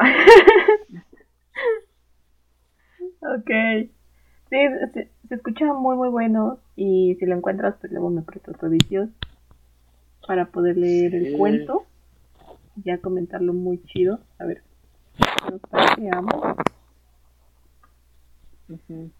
Me serviría mucho de relectura, porque te digo, como yo no me acuerdo, les conté súper en general, así como cachitos de cada cuento. Ajá. Y, sí, y disculpen por los spoilers, pero... Pero no podía detenerme. Me emocioné. Ay, perdón. Ay, qué distraído. Ay. Pero, Pati, a ver, tú nos vas a hablar de un novelón. creo que es un clásico de los clásicos. Eh, pues ya hemos mencionado antes Frankenstein y ya lo leímos, pero yo no había leído Drácula. Entonces, pues dije, ok, para estas, para esta época y para este especial, pues voy a leerlo y voy a comentarlo. Tal vez se me salgan algunos spoilers porque igual está muy bueno. La verdad, está muy bueno. No esperaba que me gustara. Pero está maravillosamente bueno. Para empezar, ok. Pues leí Drácula de Bram Stoker. Y desde el inicio me sorprende que eh, está narrada desde epístolas y fragmentos de diario de los personajes, ¿no? Eso me parece súper eh, interesante porque al momento de que está planteado desde un diario, obviamente tienes como ah, esta oportunidad de ver qué es lo que piensa cada uno de los personajes, ¿no? Es algo como más íntimo, como si estuvieras eh, entrando como intruso a esto. Y aparte le da como cierto sentimiento, siento, sí, sí, sí, como cierta sensación de que esto pasó, ¿sabes? Entonces, eh, pues me pareció súper genial. Y desde el primer capítulo, o sea, empieza directo con el diario de Jonathan Harker, que es uno de los protagonistas. Es un aprendiz de juez. ¿Me equivoco? De abogado, perdón. Es aprendiz de abogado inglés que viaja a Transilvania al castillo del conde Drácula. Esto no es ningún spoiler porque aparece en el primer capítulo, ¿ok? Aclaro. y pues viaja para eh, concretar ciertos negocios que el conde tiene de adquirir una propiedad en Londres. Así que, pues, va para eh, resolverle dudas, para que firme los papeles de la propiedad y pues todas estas, estas cosas, ¿no? Así que eh, inicia narrando su viaje, menciona ah, como que tomó el tren, salió a tal hora de la estación, que llegó a un pueblito y todo esto. Pero desde el inicio, cuando eh, él menciona a Drácula o el castillo del conde, todos tienen una reacción muy extraña, ¿no? Entonces desde ahí ya, bueno, o sea, como lector, ahorita ya te dicen Drácula y tú ya sabes qué onda, quién es Drácula, ¿no? Pero pues supongo que en ese momento, obviamente nadie esperaba que ese personaje fuera a convertirse como en el arquetipo del vampiro ahora, ¿no? Y pues todos los eh, lugareños tienen como cierta uh, miedo, puede decir así, a, a este personaje, ¿no? Jonathan lo menciona que pues viene de su trabajo para pues concretar ciertas cosas con, con el conde y una mujer le dice tal cual, ¿está seguro que es extremadamente necesario que usted vaya? Es una cuestión de vida o muerte. Y él como de, pues, no, pero es un trabajo. Y la mujer así tal cual se quita un rosario y se lo pone y le dice, lléveselo para que me dé paz a mí y a su mamá, hágalo por su madre. Y pues es, utilizar esta figura materna como de, tal vez por mí no lo hagas y por ti no, pero porque mamá sí, ¿no? Porque tu mamá es, pues, es la figura máxima. Y él lo hace, pero desde ese momento empieza a sentir esta vibra como de algo malo está pasando, algo no me están diciendo, porque todos se paniquean cuando menciona a Drácula, ¿no? ¿Qué onda? Y así, en cada uno de sus uh, trayectos, todos le, le, van mencionando cosas como de, no, este, mejor regrese mañana, o como que se ponen a rumorear entre ellos y prácticamente le dan la bendición, o sea, pasa y es como que, ay, mi hijo, pobre de ti, ¿no? Y pues esto va construyendo como cierta aura de misterio y qué rayo que le va a esperar hasta que se topa con el cochero que lo va a llevar a las puertas de, del castillo. Y desde ahí empieza como toda una cosa bien extraña, porque mencionan que el cochero eh, es como un hombre muy alto, como muy fuerte, que emana una, un aura eh, de miedo y lo sube a, pues, a su coche, ¿no? Y mientras van por el camino, obviamente está todo oscuro, te lo empiezan a plantear así como una escena de película de terror, de van atravesando un bosque, la luz de la luna es lo único que te alumbra, todo está completamente desierto y de repente escuchas a lo lejos los aullidos de los lobos, ¿no? Y es como de, oh, shit. Eso a mí me pasa, me empieza a dar un infarto porque, no. Y de repente así aparecen los lobos, intentan como atacarlos y de repente algo pasa que los lobos se van, se asustan y se van. Y justamente ahí Después de eso, llegan a las puertas del castillo del conde Drácula, ¿no? Él baja del coche y cuando se voltea ya no está el, el cochero. Entonces se queda con cara de, pues, ¿y ahora qué hago, no? Toco la puerta, no toco la puerta, es muy tarde, tal vez no me abran, no me puedo quedar aquí afuera porque hay lobos. Ah. y justamente está a punto de tocar y le abren. Y es Drácula el que le abre, ¿no? Y cuando abre la puerta para dejarlo pasar, lo que le dice es, bienvenido a mi morada, entre libremente por su propia voluntad y deje parte de la felicidad que trae. Holy fuck. Ya sé, Dodi, tú como de, oh shit, este hombre va a morir allá adentro. Dije, no manches, ¿en qué te estás metiendo, morro? Y bueno, ya después empiezan a seguir ah, contando qué onda con, con la estancia de Jonathan dentro del castillo de, Drácula. Y pues obviamente esto no es spoiler, pero pues él se da cuenta como que hay algo raro en el conde, ¿no? O sea, todavía no llega a la conclusión de que es un vampiro. Pero pues todo lo que te describe, pues ya uno como lector dice, men, ¿cómo no te das cuenta que este sujeto es un vampiro, no? O sea, te dice que no se puede ver reflejado en los espejos, que no sale a la luz del día, tiene una vida completamente nocturna, nunca come con él, eh, como que tiene los colmillos muy grandes, su piel es extremadamente pálida, está frío, menciona cierta cosa de sus orejas que me llamó mucho la atención, que son puntiagudas. Eso me llamó mucho la atención porque generalmente en los libros con fantasía férica que he leído también apuntan a que las, las orejas de estos seres son puntiagudas, ¿no? Entonces, eso me llamó la atención. Pero también otra cosa, o sea, dentro de la descripción de Drácula menciona que tiene vellos en las palmas de las manos. Ya sé, eso fue bien raro. Yo cuando dije, what the fuck, Morro, ¿cómo no saliste corriendo cuando te dio la mano? Eso es muy raro. la verdad. y pues así, o sea, hay partes en las que te dice, hoy vi al conde Drácula salir desde la ventana de su habitación y fue trepando la, la barda cual lagartija, ¿no? Y es como de morro porque no sales huyendo.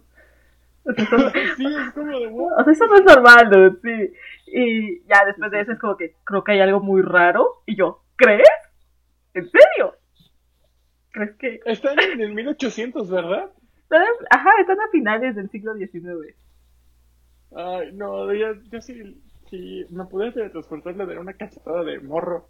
Huye. Sí, o sea, yo desde que le abre la puerta y le es como de bienvenido a mi morada, abandone toda felicidad que trae, yo dije, no manches, morro, vete. O sea, vete. O sea, desde que los lugareños le estaban diciendo es realmente imprescindible que vaya. O le digo que no, mejor espérese a otro día o que sea de día al menos. Y él como de, no, yo voy. Yo como de, ay, morro, no sabes en lo que estás metiendo. Y te digo, o sea, empieza con estas ondas de que, o sea, al inicio el conde es como súper amable, lo trata muy bien, le da absolutamente todo. Y pues no se siente como un prisionero. Ya hasta después como que empieza a hacer ciertas cositas Drácula que le dice, no, pues este, a mí me gustaría que se quedara un mes conmigo, ¿no? Y el de, este, no, yo mañana ya se terminó todo lo del papeleo que estábamos haciendo, ya me voy. Y él como, no, insisto, que sea mi huésped durante un mes. Y ese insisto no fue de, por favor quédese, fue como de, se va a quedar, le aviso. Sí, porque después lo convierte en su prisionero, o sea, tal cual. Lo encierra en su cuarto, cierra las puertas del castillo, cierra todo. Y ojo, antes de eso, también le da otra advertencia. Le dice que no se puede quedar dormido en otra parte del castillo que no sea su habitación. Porque las sombras de ese castillo son mucho más peligrosas de lo que puede esperar y que no es seguro para él andar vagando tarde en el castillo. Y él como de, ok, YOLO. O sea, yo, como de morro, estás en un lugar desconocido, estás viendo que este sujeto es bien raro, te está diciendo como que no salgas y tú como de, no te creo, voy a salir. Y sale. O sea, hubo un momento en el que solo me estaba riendo como por... Ah,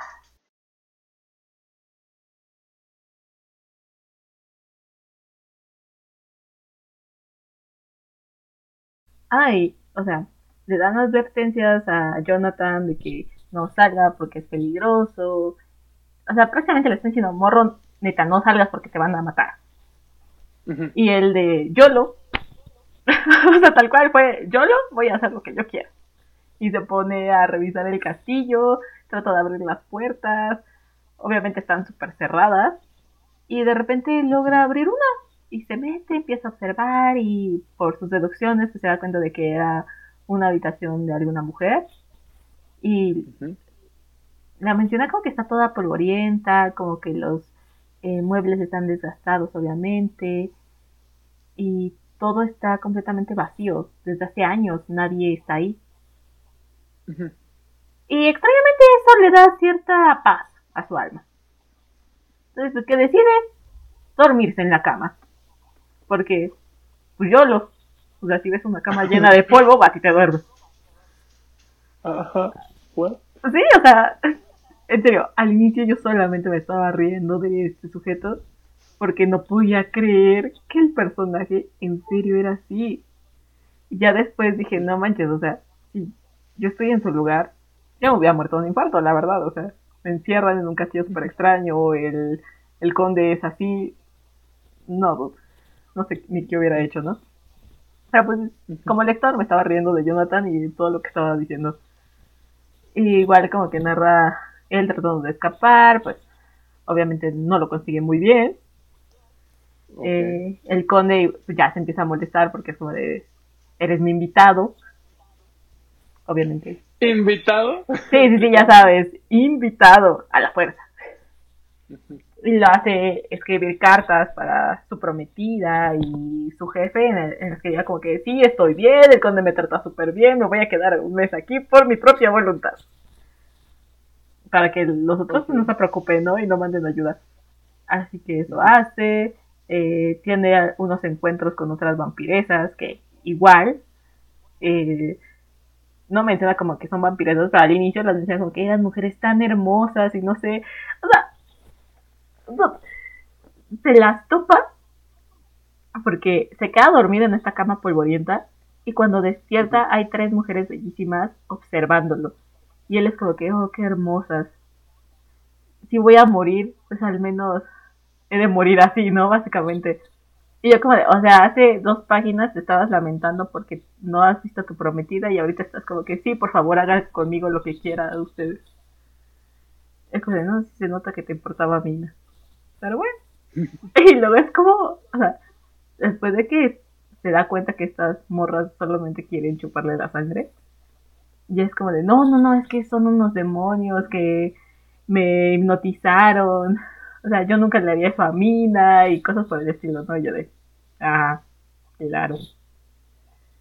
Y, o sea, tal cual, ve como Drácula saca a un bebé y se los entrega a estas mujeres para que se lo coman. Y luego se desmaya. ¿De dónde saca? ¿De dónde saca, el bebé? Ah, porque, o sea, están en este cuarto y obviamente se lo quieren chupar Así que llega Drácula como para salvarlo, porque pues es su invitado, guion prisionero. Y les reclama a estas morras que qué onda, porque lo quieren matar, que ella, ellas saben que no pueden tocarlo hasta que él termine con él. Luego te queda la duda de qué rayos pretende hacer Drácula con él. y, y ella les menciona como de, ok, y entonces ¿vas a venir esta noche a jugar o no? Y pues Jonathan está como súper sacado de onda como de estas mujeres, quiénes son, a qué hora llegó Drácula, a qué se refiere con jugar esta noche. Y él le dice como que no, voy a estar ocupado. Y es como de, pero ¿y qué vamos a hacer nosotras? Y en ese momento como que se empiezan a poner estas tres mujeres medias ah, agresivas. Y Drácula lo que hace es aventarles una bolsa que traía consigo y justamente cuando toca el piso, la bolsa empieza a llorar. Y es el llanto de un bebé. Entonces, solo estas mujeres abren la bolsa, como que, pues, se regamen los labios y desaparecen. Dándote a entender que, pues, el bebé fue comida de vampiras. Ah, ya sé, y después pues aparece la madre, ¿no? Obviamente súper enojada y gritándole al conde que le regrese a su hijo. Y esto es algo curioso. Uh, Drácula puede manipular y controlar a los lobos. No entiendo cómo funciona eso, porque, pues según como, hasta donde tengo entendido, pues lobos y vampiros no es como que sean amigos, ¿o sí? Pues dices que tiene Drácula las manos peludas. Ajá, o sea, o sea, ya desde ahí dije, what the fuck con este vampiro, o sea, tiene las manos peludas y aparte puede controlar lobos. Esto, ¿qué rayos? ¿Cuándo fue que perdieron esa habilidad los demás vampiros? Por favor, díganme. Y, pues llega ¿Te la... imaginas si Crepúsculo hubiera sido así? Sí, no, yo, yo todo estaba como de, shit, imagínate. Jacob nunca hubiera tenido oportunidad. O sea, Jacob se hubiera muerto en el primer libro. Fácil. O sea, imagínate eso. Obviamente, Edward no podría salir a la luz, tendría las manos de ayuda.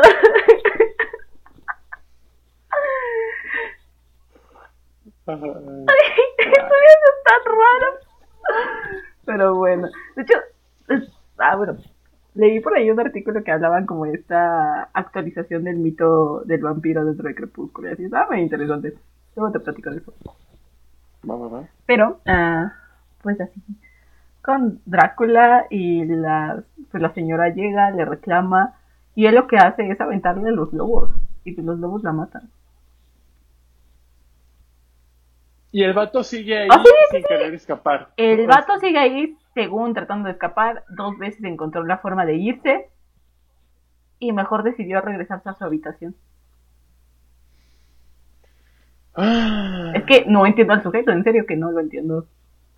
Perdón por todos los spoilers, pero pues miren, en mi defensa, estos spoilers son como de los primeros dos, tres capítulos. Así que no es como que tan spoiler.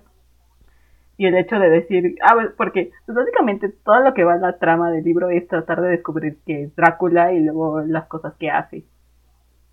Así que, pues, si ustedes no sabían que Drácula era un vampiro, pues no sé en dónde han vivido. Porque yo creo que todos ya ahorita sabemos que Drácula es un vampiro y es el vampiro por excelencia. Eso no es un spoiler. Pero sí, o sea, no entiendo a este personaje, la verdad. Y dije, no puede ser que me va a tocar leer a este protagonista por el resto del libro porque dije, no creo que lo mate ahorita, o sea, vamos en el... O sea, en ese momento era como el capítulo 3, 4, en el que sí me voy a escapar, pero luego no me voy a escapar. Y dije, ok, bueno, al menos me voy a reír mucho de él por los siguientes 30 capítulos. Creo que están, no, son 27, los siguientes 24 capítulos. Ya después me di cuenta que no, ya cambian de protagonista. Y la siguiente protagonista es Mina, que es la prometida de Jonathan. Igual, o sea, hay fragmentos de su diario y te incluyen fragmentos de periódicos, también telegramas como con otros personajes. Eh, ya en el momento en el que aparece Mina, aparecen muchos otros personajes y muchas otras formas a través de las cuales narran la historia, ¿no? Pueden aparecer cartas, ah, telegramas y recibos. Ah, y artículos de noticias. Incluso en cierto momento también te aparece la bitácora de un barco, que esa, esa parte en serio me dio miedo. Le dije, no manches, si yo hubiera estado en esa situación, no sé qué hubiera hecho. Yo creo que sí, sí me muero. Y es tal cual como un thriller súper bueno para una película. O creo que, yo creo que ya debe, ya debe de existir. Pero es básicamente el episodio en el que te cuentan cómo fue que Drácula viajó desde Transilvania a Londres, a la casa que había comprado, ¿no? Y te cuenta a través de la bitácora cómo fue que la pasó la tripulación del barco con Drácula en él. Porque esto también está curioso, es que pues generalmente te dicen que los vampiros duermen en, en ataúdes, ¿no? O en el caso de Edward Cullen, pues no duermen. Ay, como ustedes quieran. Pero normalmente es en ataúdes. Eh, pero él se mete en cajas de madera, pero llenas de tierra. O sea, como que se entierra. Sí, eso es muy extraño también. Y supuse que es como, bueno, pues ya que él está en teoría muerto, pues es como si estuviera enterrando, ¿no? Quiero pensar como que solamente así puede descansar porque es como si estuviera enterrado. No, no sé cómo explicarlo, pero bueno, eso. Y pues obviamente él se am, traslada a Londres en una caja llena de tierra. O sea, las personas del barco no saben que Drácula está entre ellos. No saben que también van las otras tres mujeres que son parte del harem de, de Drácula. Y todos van en, en cajas con tierra. Entonces cuando ellas las suben al barco, pues ven que es tierra y pues obviamente se les ha cerrado como de ¿por qué vas a mandar tierra de Transilvania a Londres? bueno, solamente sé que se puede importar tierra de Londres a México, bueno, a cualquier parte del mundo por las co- coles de Bruselas, de. Bruselas, pero solamente eso, dude, es- está rarísimo. O, sea, o sea, sí. O sea, me como que también eh, llevan polvo de plata y así, ¿no? Pero dices, ok, polvo de plata, pues, todavía tiene sentido. pero ¿para qué vas a mandar tierra? No, no tiene sentido. Pues seguro querían unas coles de Bruselas. pero aparte, no es de Londres a Transilvania, es tierras de Transilvania a Londres. Mm. O sea, es raro, ¿no? Pero pues los de la tripulación es como que, no, pues súbanlas. Nos van a pagar por llevarlas, pues bueno. Allá el que haya mandado tres tierras de Transilvania. Y pues, obviamente la suben.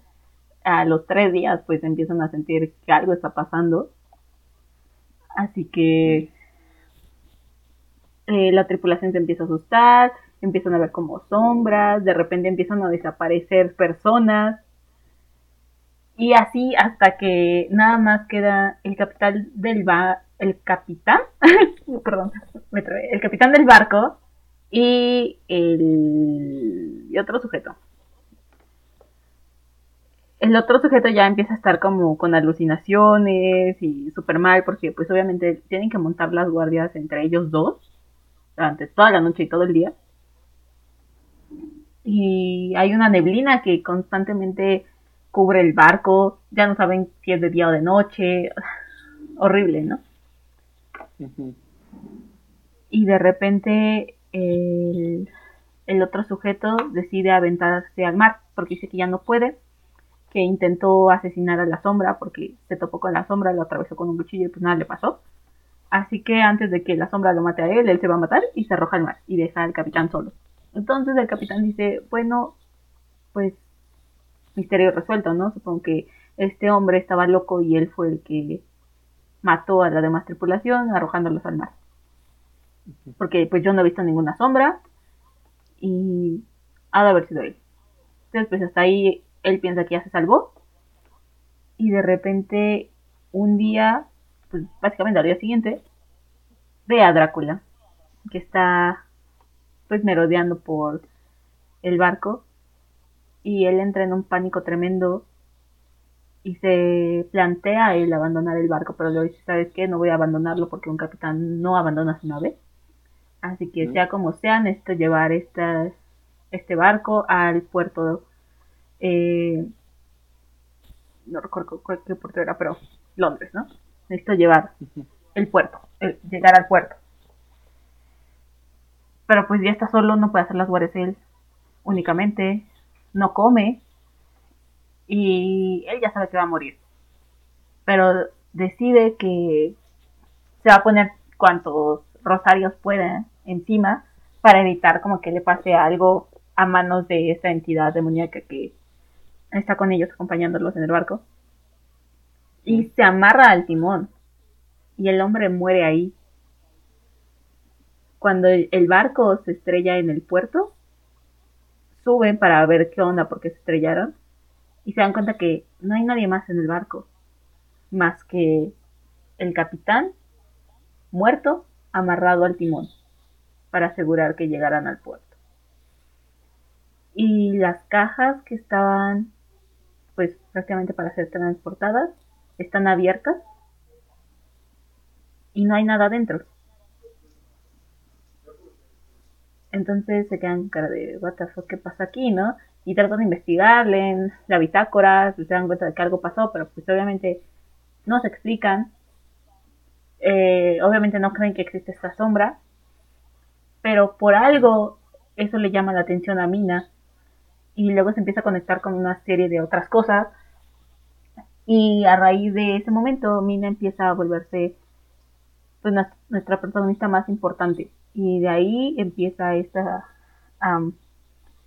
búsqueda y conexión con otros personajes para tratar de, averiguar qué es Drácula y cómo es que él se conecta a los demás sucesos que están aconteciendo en el pueblito de, de Whitby. Pues básicamente eso es el, lo que nos cuenta esta novela, que está muy buena. Hay momentos en los que dices como, what the fuck. Te ríes de Jonathan porque está bien tonto. Lo siento, Jonathan, pero a tu personaje me dio un montón de risas. Mina, Mina me agrada, aunque sea ciertos problemas con cómo Bram Stoker describía a la mujer como esta idealización de las mujeres dentro de la era victoriana tuve algunos problemas con eso. Pero fuera de ahí, recomiendo un montón la novela, está muy padre. Eh, la forma en la que está narrada atrae un montón y facilita mucho la lectura. Y conocer a este, pues no es el primer vampiro, pero sí es el arquetipo del vampiro, ¿no? Está súper interesante y aparte aprendes cosas que dices, ¿what? ¿Los vampiros podían controlar a los lobos? ¿En qué momento pasó eso? O este sujeto tenía las manos peludas, ¿qué rayos? Entonces sí, hay un montón de cosas que aprendes y que está, está muy padre conocer y tal vez no les dé miedo. Pero está muy interesante. Y ya una vez que... Bueno, ah, dime. ¿Mm? Bueno, lo de tal vez de que dé miedo, ¿no? ahorita que me contaste lo del barco me estaba así como de, oh, por Dios. Sí, o sea, te digo, ese, ese episodio a mí sí me dio miedo. Estaba en la noche y dije, no, manches, o sea, yo nada más iba leyendo la bitácora del capitán que decía como día tal, hemos perdido a otro, ¿no? Y luego el otro día, hoy escuchamos gritos, o hoy tal persona me dijo que vio la sombra y que lo siguió, pero se le perdió.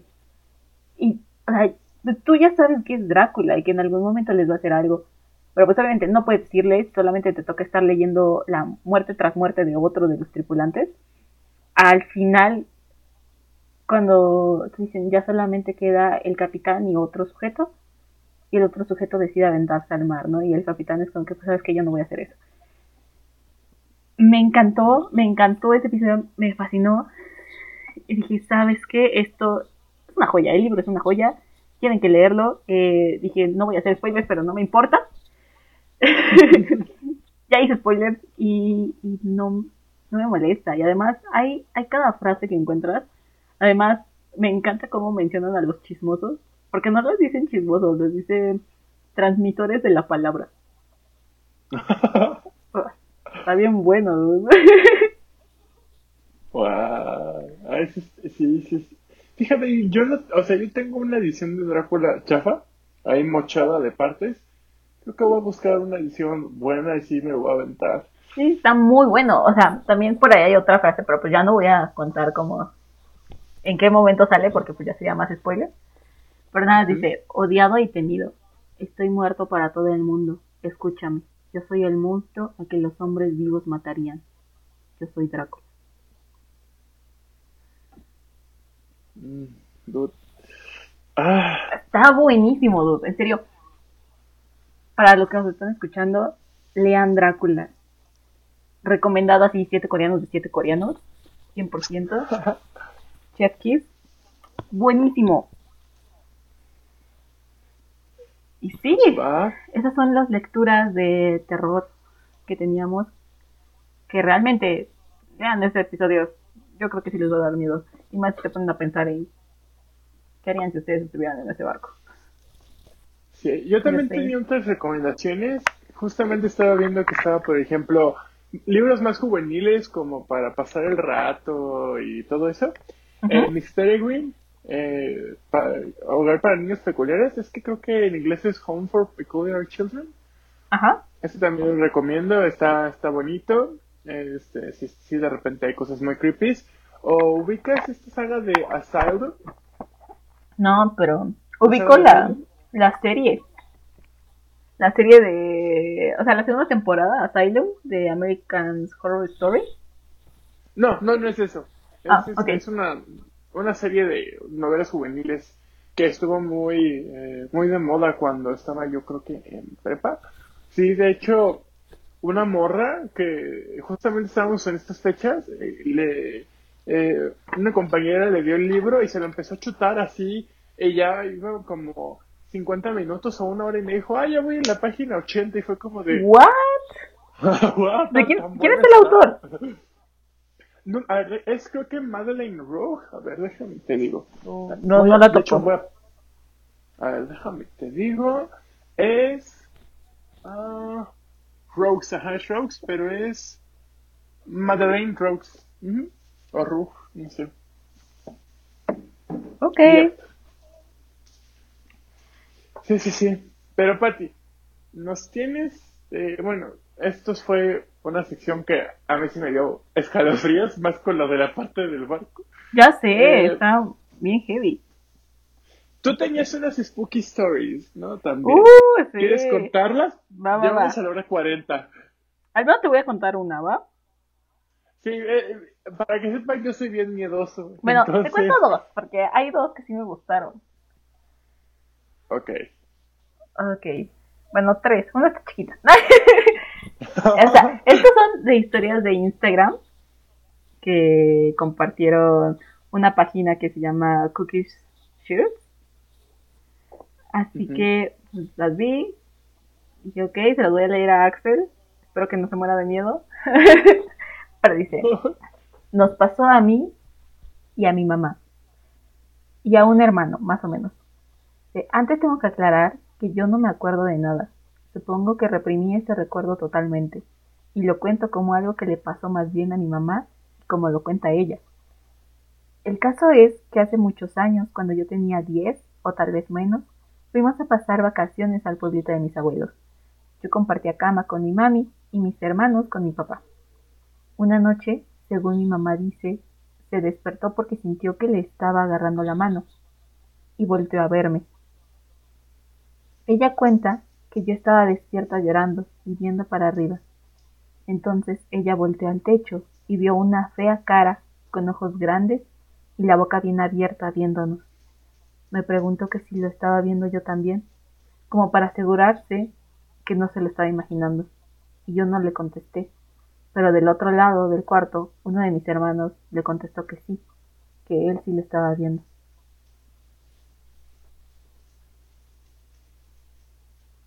¿Qué tal, Lourdes? ¿Sigues vivo?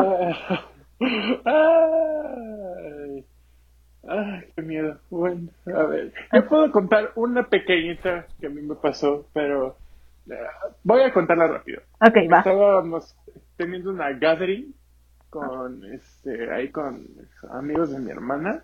Eran como las 11 o 10 de la noche. Y literal estaban así, dijeron, o sea, ya sabes, el típico güey que dice, ay, hay que contar historias paranormales. O sea, creo que ni siquiera era octubre, ¿no? Pero, aprovechando. Exacto, ¿no? Ok. Y ya empezaron a contar, o sea, la historia yo no me acuerdo de la que estaba contando el güey, pero literal dijo, dude, entonces se abrió la puerta y se abrió la puerta de mi casa, dude. Dude. O sea, ah, no, uf.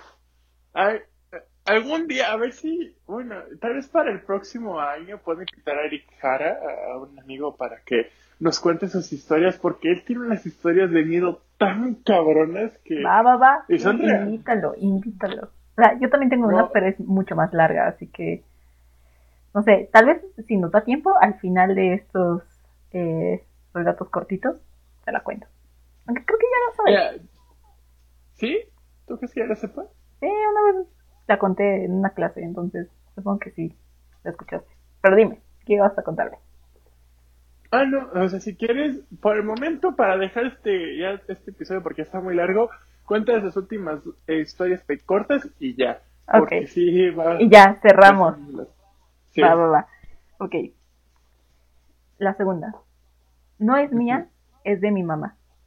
Cuando mi papá se iba a trabajar en las mañanas, yo siempre me iba y me acostaba con ella. Pero me cuenta que un día, según fui y me acosté, pero cuando me tocó, sintió que estaba muy fría y que solo me tapó con las cobijas. Y cuando despertó, se dio cuenta que ya no estaba acostada con ella. Yo estaba en mi cama, o sea que nunca me fui a acostar ahí. Y algo que no era yo, se fue a acostar con ella. Tú tenías al... ¿Mande? No, o sea, imagínate eso. Perdón, es que ahorita se escucharon un chirrido. Le tuve que abrir a Candy, bueno, a mi perrita. ¿Puedes repetirlo, por favor? Ah, ok, ok. O sea, nada más me acuerdo, o sea, llegué hasta donde eh, creo que fue el papá que la tapó a Ok. la mamá. no. ¿O cómo? am, te la vuelvo a leer. Ah, va, va, va. Eh, cuando mi papá se iba a trabajar en las mañanas, yo siempre me iba y me acostaba con mi mamá. Pero un día ella me cuenta que según fui y me acosté en su cama, cuando me tocó sintió que estaba muy fría y que solo me tapó con las cobijas. Pero cuando se despertó, se dio cuenta que yo ya no estaba con ella. Yo estaba en mi cama, o sea que nunca me fui a acostar ahí. Y algo que no era yo, se fue a acostar con ella. Oh, fuck. Ya sé, dude. Y bueno, la última. Ay. Espera, la perdí. Oh, no. Ah, ya, ya la encontré, ya creo. Ok, dice. Hace más de unos años veo algo que está parado en una esquina. Al principio pensé que era mi imaginación o que era una de las plantas porque son largas y pueden tocar el piso. Cuestión que un día escuché un ruido en la cocina y fui a ver por y fui a ver qué pasó porque pensé que era mi papá o mi hermano que se les había roto algo. Cuando llegué vi que estaba alguien por la altura pensé que era mi papá.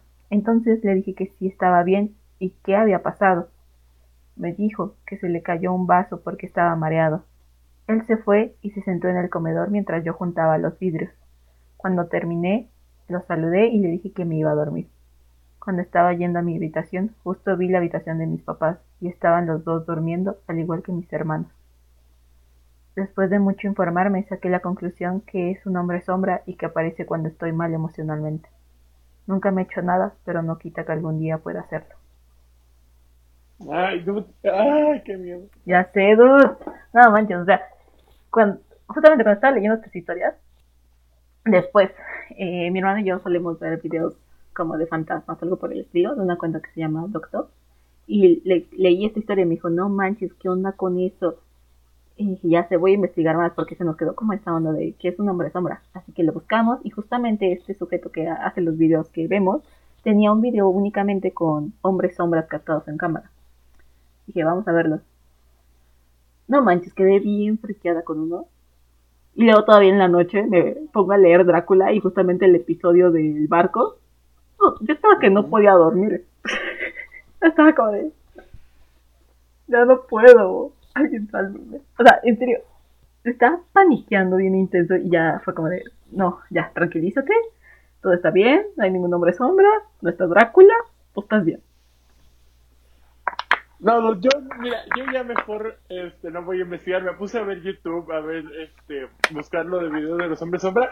No, no, yo, yo estoy bien, psicológicamente ahorita no me quiero estresar. ya sé, no lo hagas, tú. No lo No, hagas. I don't like this. Solo I sé. don't like this story. ya sé, por eso hasta ahí la dejamos. Eh, no son tan intensas, pero sí están como de, ¿what? A ver, eh, si el próximo, si el próximo año convenzo a Eric de que venga, Yo. un de- de- va, va, van a va. ser de exorcismos, pero yo, este, Oh, shit. es que bueno, yo ya escuché la historia, y sí está intensa, dude, pero... Bueno, tienes un año para prepararte y que no te afecte. O sea, sí, o sea, cuando nos juntamos para contar historias de miedo que yo solamente andaba ahí de oyente, literal. Este, sí, las, unas historias de Eric están bien intensas, pero también de, de Mazapán, dude. Ay, qué miedo, bueno. Este, pero ojalá y les haya gustado este especial de Spooky Time, Palea de Muertos, Halloween. No sé qué quieres agregar, Patty. Solamente eh, no busquen videos de hombres sombras, se van a asustar. Sí, yo no haré eso. Ahorita yo creo que me pondré a YouTube y prepararme para Animal Crossing, dude. Que es a las nueve la, la fiesta. Ok, voy a preparar tu fiestita. Eh, ustedes no vayan a buscar videos de hombres sombras. O si les gusta el terror y asustarse, pues adelante. Vayan, vayan búsquenlos. Eh, ahí me cuentan si sobrevivieron. Si no empiezan a tener pesadillas, adelante. Y pues creo que sería todo. Es Sí, nuestro primer especial. Ya saben que también vamos a estar haciendo especiales eh, de Navidad. Prácticamente todo el mes de diciembre va a tener esa temática, así que también espérenos. Estamos trabajando en ellos y van a estar muy padres. sí. Ojalá hayan disfrutado de este nuestro primer especial de Halloween. Si se dieron cuenta fue monotemático. Este, Sí, entonces, no mencioné a BTS. ¡Woo! ¡Yay! Así este, en la descripción voy a poner el primer capítulo. en Que en no serio no menciona a BTS. Ojalá les haya gustado. Este, nos pueden mandar su feedback. Y ya saben, a, nuestro correo que es, Pati. Es nefelibatospod.gmail.com Igual, si tienen algunas historias paranormales que les hayan sucedido o de alguien que conocen, mándennos. Al menos yo sí las quiero leer. Tal vez Axel no. Si están leves, se las contaré. Y si no, yo sufriré. Sí, eh, tal vez lo que podemos hacer es que para el próximo año leer sus historias, si es que tienen. o también, eh, yo creo que para el próximo año puedo haber leído más cuestiones de terror, como volver a inmiscuirme ahí, porque justamente cuando me estabas contando Drácula, me acuerdo mucho de este cuento de Edgar Allan Poe que es magnífico, que se llama El misterio de la casa Usher. Oh, sí, sí, Ese es muy bueno, por los hermanos que son tiene cuentos muy buenos, hay que aceptarlo. Eh... Yo no creo que sea canon, la verdad. Bueno, yo no creo que sea Ese ya es otro tema, ya. Pero sí, es muy bueno. Sí, sí, sí, sí, también lo recomendamos. No lo mencionamos realmente en este episodio, pero también tiene cuentos muy buenos de terror. Están buenísimos. no lo mencionamos porque no es canon. Ay, bueno, ok. Este, finalizamos este episodio diciendo, cito a Axel, de Alana Poe no es canon, así que por eso no se mencionó.